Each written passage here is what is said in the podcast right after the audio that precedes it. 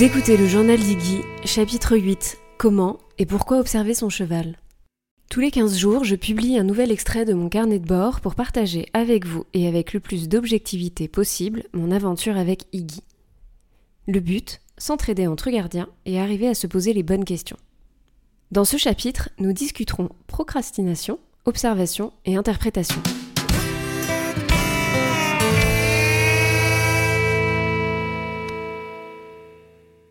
J'espère que vous ne m'en tiendrez pas rigueur, mais pour ce nouveau chapitre, je souhaite vous en dévoiler un peu plus sur ma vie avec Iggy. Cet épisode sera donc très personnel et peut-être construit un peu différemment des précédents. J'ai décidé de le découper en deux grosses parties. Une première où j'aborde nos premiers mois avec Iggy et comment j'ai fait fausse route en pensant l'observer, mais en fait pas vraiment. Dans la deuxième, je vous parlerai technique d'observation. Commençons donc par le début c'est-à-dire comment j'ai découvert que je passais à côté de la véritable observation. Iggy aura bientôt 4 ans. Huit mois se sont écoulés depuis son arrivée. C'est peu et beaucoup en même temps. Peu, car sur l'échelle d'une vie à deux, cela représente un tout, mais alors un tout petit bout de chemin. Enfin, je nous le souhaite. Beaucoup, car en venant la voir trois à quatre fois par semaine, nous avons en quelque sorte passé déjà pas mal de temps ensemble. Si on devait compter ça en heures, ça représenterait pas loin de 300 heures ensemble. Alors, par rapport à une pratique en club, à raison d'une heure par semaine, je devrais connaître ma jument par cœur. Spoiler, il en est rien. J'estime en être aux prémices de notre relation. Je me souviens d'une phrase prononcée par un cavalier de mon ancien club lors de mes recherches.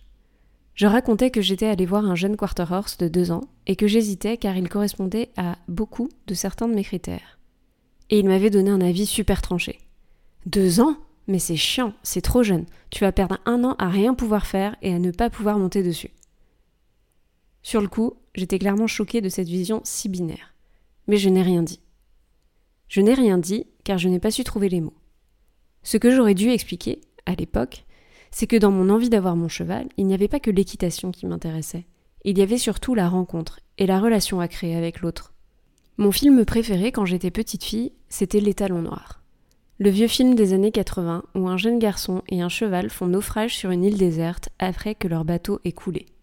Seuls, ils apprennent à se connaître dans cet environnement, magique et hostile en même temps. Le jeune garçon passe des heures à observer le cheval avant de pouvoir l'approcher.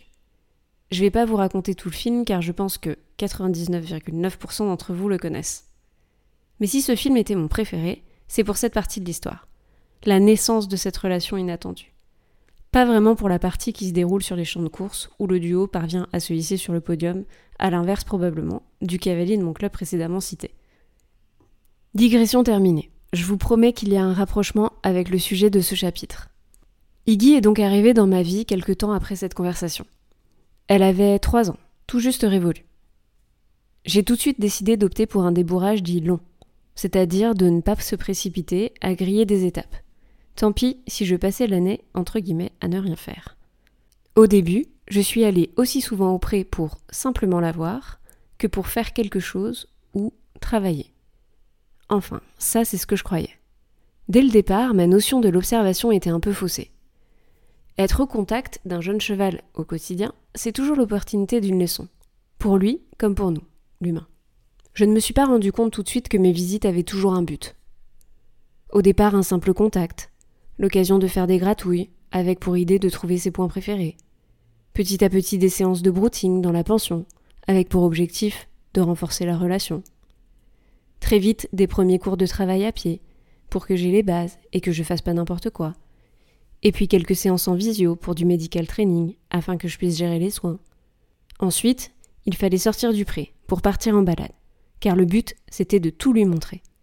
Puis continuer de sortir du pré pour faire les soins basiques, ou proposer des séances d'ostéo, de dentiste, de shiatsu. Puis de rester au pré, mais de lui faire découvrir tout un tas de choses dans son environnement. Des targets, des ballons, des drapeaux, enfin plein d'objets. Peut-être que tout ça ne vous choque pas, car c'est le lot avec un jeune, il y a tant à faire. Mais là-dedans, le temps passé à observer avait nettement diminué. Ou plutôt pour être exact, le temps passé à l'observer, elle, sans conditionner son cadre, avait disparu. Finalement, sans m'en rendre compte, je venais toujours avec une idée en tête. Et la véritable observation, la première, celle-ci, n'existait plus. Bien sûr, je ne m'en suis pas rendu compte tout de suite. car moi j'étais persuadée d'observer, de venir, de ne pas faire grand-chose. Je pensais que l'on ne faisait rien, mais en réalité j'étais toujours dans la proposition. Je prenais des dots mentalement, j'enregistrais des mémos vocaux sur toutes les situations que nous rencontrions, sur toutes les actions et réactions que je constatais de sa part. Je passais mon temps à analyser, à décortiquer. Mais dans le fond, je passais à côté de l'essentiel. Au bout de quelques mois, j'ai eu le sentiment qu'Iggy commençait à se désintéresser de moi. Certes, elle venait toujours me voir dès qu'elle m'apercevait. Parfois même au grand trot. Mais était-ce parce que j'étais synonyme de ration alimentaire ou parce que c'était cool de passer du temps avec moi? Dans mon abondance de propositions, de découvertes, je me suis rendu compte que petit à petit, elle commençait à refuser poliment mes gratouilles et puis à me contourner pour me déplacer dans son arrière-main hors de son champ de vision. Et puis elle s'est mise systématiquement à bâiller dès que je restais à proximité d'elle, et à s'éloigner de moi quand elle voyait que je venais auprès mais qu'il n'y avait pas d'objet, ni de licol, ni de nourriture. Si je commençais à proposer quelque chose, à initier un mouvement, elle se mettait petit à petit à rentrer systématiquement dans ma zone. Et puis parfois, quand on sortait du pré ensemble, elle s'agitait, à la limite un peu de me prendre la main. Et ça, elle ne l'avait jamais fait en six mois. Tout ceci, ça semble peut-être des détails, mais moi je sentais bien que quelque chose n'allait pas. Plus on passait du temps ensemble, plus en fait je la sentais distante. Je n'arrivais pas à la lire. Je me repassais les vidéos, je réécoutais les mémos vocaux de mes prises de notes, et je ne comprenais pas forcément. Bizarrement, c'est au moment où j'ai arrêté d'être dans la proposition et que j'ai commencé vraiment à revenir auprès juste pour l'observer, que je la trouvais justement de plus en plus distante. Je venais avec mon tapis de sol, je me posais et je la regardais, sans vraiment comprendre. Comment lit-on son cheval? Comment fait-on pour découvrir qui il est vraiment Pour être confortable pour lui? Et puis, j'ai fait une rencontre qui a changé beaucoup de choses. Mais surtout mon regard.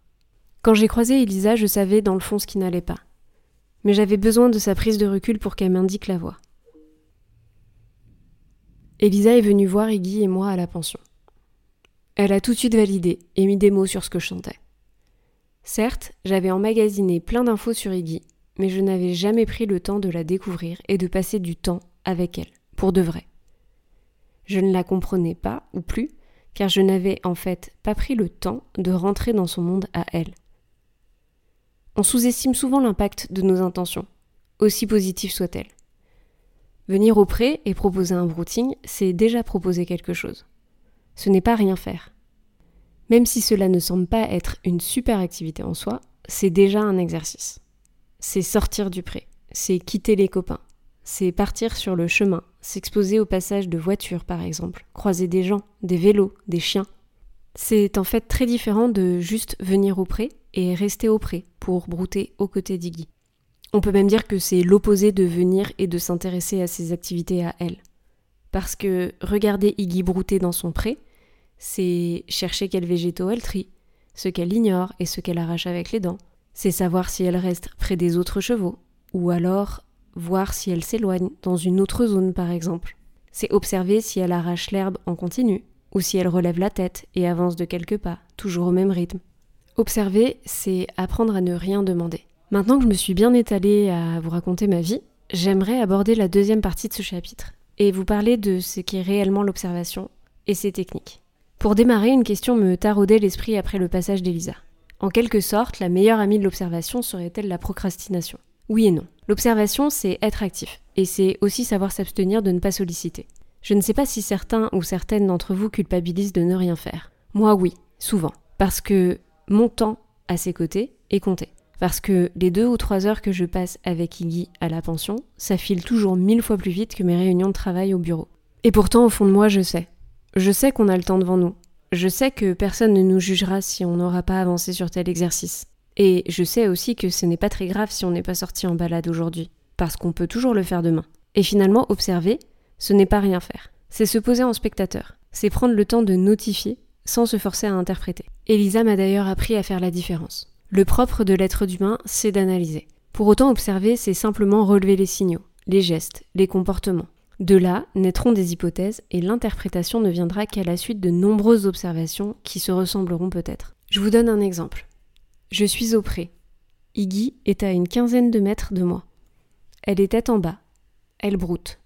Sa queue est en mouvement et fend lentement l'air de gauche à droite, sans s'arrêter.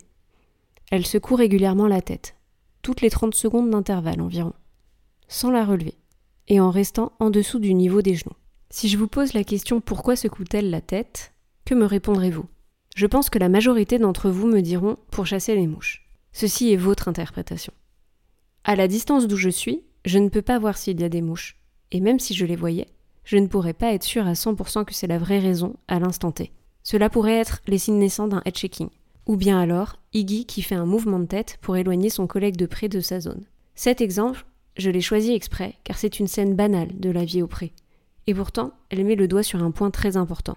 L'observation ne vaut rien sans un contexte. On peut être assis sur une mine d'informations et ne rien voir si on concentre son énergie au mauvais endroit. Si vous vous décidez à partir observer votre cheval, votre première règle sera de décrire le contexte et l'environnement dans lequel vous partez observer votre cheval. Sans ces deux éléments, vous ne pourrez par la suite pas vous poser les bonnes questions. Dans le contexte et l'environnement, on inclut le lieu, la configuration du lieu, la météo, la dimension visuelle, la dimension sonore, la présence d'autres individus ou d'autres espèces. On dégrille tout ce qui est à portée d'œil et d'oreille, tous les indices qui font partie de la scène qui se joue devant nous. La deuxième règle est ensuite de décrire ce qui se passe, sans interpréter. Laissez de côté les raisons qui vous viennent naturellement en tête. Gardez uniquement une description synthétique de l'action. Enlevez les mots pour, car, parce que, peut-être. Ils sont vos ennemis. Je vous donne plusieurs mini-exemples. Le premier. Elle tourne la tête vers moi pour me regarder. Êtes-vous sûr? Est-ce que c'est vous ou le vélo qui passe derrière vous? Ou encore l'oiseau qui vient de se poser sur l'arbre auprès duquel vous êtes adossé? On noterait en fait plutôt l'action de la manière suivante. Elle tourne la tête à droite et fixe un point devant elle. Deuxième exemple. Elle se gratte l'antérieur car elle s'est fait piquer. Êtes-vous sûr? Avez-vous vu l'insecte? Est-ce que c'est pas plutôt une herbe irritante? On noterait plutôt l'action de manière suivante. Elle se gratte l'antérieur. Point. Dernier exemple. Elle secoue la tête dans le baquet d'eau pour jouer. Ah bon? Mais comment être sûr? Est-ce qu'elle n'a pas trop chaud? Est-ce qu'elle n'a pas trop de mouches sur les yeux? Trop de dépôts sur la surface de l'eau qu'elle n'aime pas aspirer en buvant? On noterait alors juste, elle va au baquet, plonge la moitié de sa tête, remue l'eau, boit. Ce qu'il est intéressant de noter, c'est qu'en faisant l'exercice d'arrêter d'interpréter à tort et à travers, on commence à ouvrir les yeux sur des détails qu'on avait tendance à laisser avant de côté. J'ai remarqué également que c'est dans l'immobilité parfois, et dans l'absence de grands mouvements, que l'on observe justement ces plus grands détails. Mais alors finalement, à quoi ça sert en fait de faire ça? Et en quoi ça nous aide à vraiment mieux connaître notre cheval? Personnellement, j'en suis convaincue.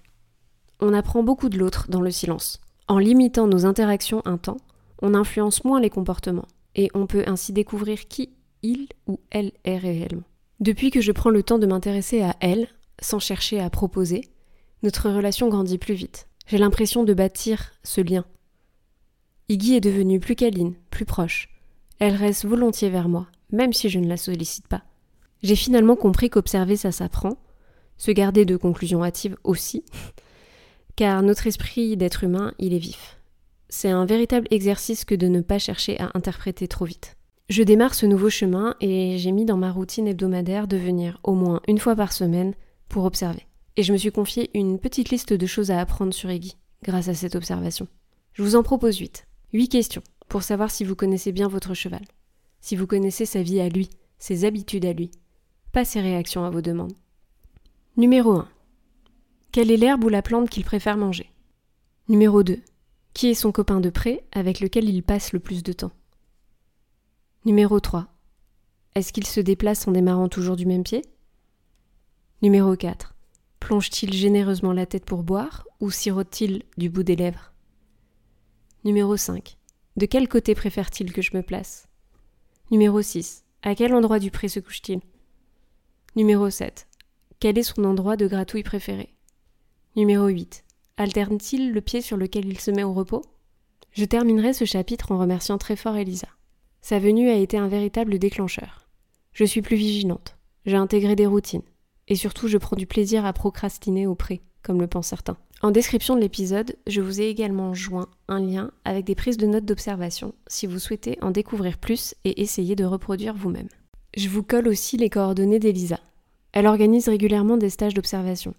J'espère que ce nouveau chapitre vous a plu et j'aimerais sincèrement que vous le partagiez sur vos réseaux sociaux si celui-ci vous parle.